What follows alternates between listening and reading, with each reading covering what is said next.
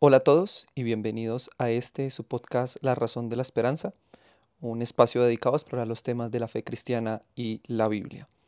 Comenzaremos este podcast con una serie de tres episodios acerca del tema La gracia barata versus la gracia costosa, basados en el libro El costo del discipulado de Dietrich Bonhoeffer, un pastor, teólogo alemán, quien participó en el movimiento de resistencia contra el nazismo.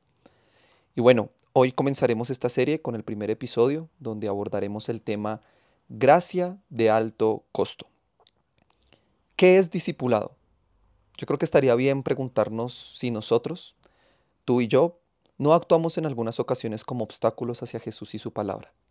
Por eso es necesario regresar siempre a las escrituras y también al llamado de Jesús para los hombres.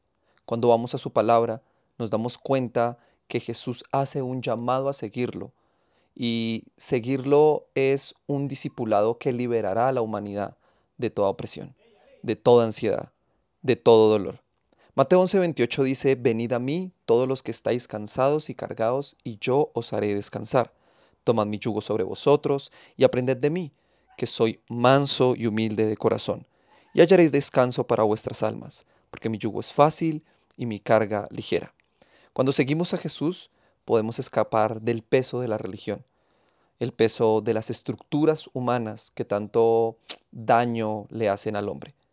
El seguir a Jesús es una liberación al yugo de la esclavitud, ese yugo de nuestras propias mentiras y de nuestros propios deseos.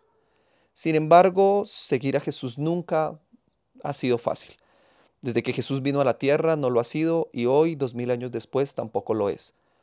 Yo creo que alguna vez escuché, no recuerdo de quién, algo que se ha convertido en parte esencial en mi discipulado con Jesús. Seguir a Jesús te va a costar todo, pero te va a costar más no hacerlo. Y desde ahí eso ha sido una verdad en mi vida. La belleza del Evangelio es que Jesús no pide nada de nosotros sin darnos la fuerza para realizarlo. Su llamado a seguirlo no busca destruir una vida, sino por el contrario, busca liberarla, sanarla y darle un propósito y un destino. En la cruz Jesús murió solo, abandonado por sus discípulos, abandonado por quienes decían amarlo, enemigos, pocos seguidores, creyentes, dudosos y ofensores estuvieron bajo la cruz. En ese momento la misericordia y amor de Dios por aquellos que lo estaban asesinando se vio reflejada en el momento de la crucifixión. Este es el Jesucristo del que hablaremos, aquel que por su gracia nos llama a seguirlo y quien aún en la cruz ofrece perdón y salvación al pecador que está crucificado junto a él. Esto es increíble. Yo creo que necesitamos gracia para poder seguirlo, por supuesto. Y en el discipulado que Él nos ofrece, también nos ofrece gozo para mantenernos en medio del proceso. Discipulado se resume en seguir las pisadas de Jesús, estando dispuestos a obedecer sus palabras y abandonarlo todo de ser necesario. Así que cuando hablamos de la gracia, eh, de la gracia de alto costo, tenemos que ver de qué hablamos. Y mientras batallamos por comprender la gracia costosa, la gracia barata es el enemigo mortal de la iglesia de hoy. La gracia barata significa gracia que se vende en el mercado por cualquier cosa. La gracia que Dios da es aquella que representa un tesoro eterno de la iglesia. Bonhoeffer describe la gracia barata como la que podría significar la justificación del pecado sin la justificación del pecador. Es caer en la idea de que la gracia solo hace todo y por lo tanto todo puede seguir igual en la vida de un pecador. Gracia barata es que un cristiano se amolde y viva según el mundo, sin un cambio radical en su conducta, básicamente que siga viviendo de la misma manera que antes de conocer a Cristo. La gracia barata es aquella que deja al pecador en la misma condición en la que lo encontró. La gracia barata no es la que trae el perdón de pecado que libera de la esclavitud, y por lo tanto es la gracia que da la libertad en una medida humana, no la que Dios ofrece. Por eso gracia barata es predicar el perdón sin necesidad de arrepentimiento. Es gracia sin el discipulado, gracia sin la cruz. Básicamente es gracia sin Jesucristo.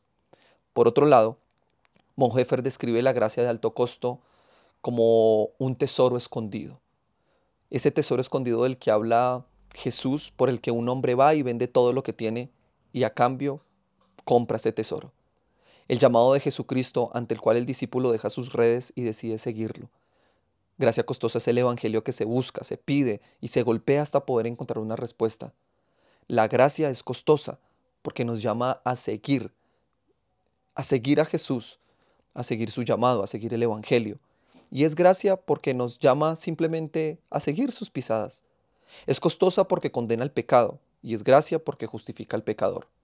Costosa porque le cuesta a Jesús la vida y es gracia porque le da al hombre vida eterna y verdadera. Lo que le costó a Dios no puede tener, uh, ser tenido, por así decirlo, por barato para nosotros. Es gracia porque no debemos pagar por ella, por supuesto. Por eso es gracia, es un regalo, pero es costosa porque tiene un alto precio. El cristianismo se ha expandido, ha crecido y al mismo tiempo la comprensión del costo de la gracia se ha ido apagando. El mundo ha entrado a modelar lo que debe ser el discipulado en la iglesia y en esto se ha diluido el verdadero costo de la gracia. Es necesario que como iglesia regresemos al verdadero valor de la gracia, la gracia costosa. Entonces, si seguir a Jesús es el llamado que su gracia nos hace, entonces el discipulado cuesta porque la gracia costosa es la que se nos ofrece. Mucho creyente quiere seguir a Cristo a su manera, obedecerlo según sus propias interpretaciones. Separan la gracia del discipulado, pero estas dos son inseparables. El llamado de Jesús a seguirlo como discípulo viene incluido con la gracia que le costó su vida. Es así de sencillo. Él da la gracia y con ella viene el llamado al discipulado, viene el llamado a seguirlo. Ven y sígueme y deja todo lo que haces. En nuestro próximo episodio aprenderemos lo que significa el llamado del discipulado y su relación con la gracia costosa.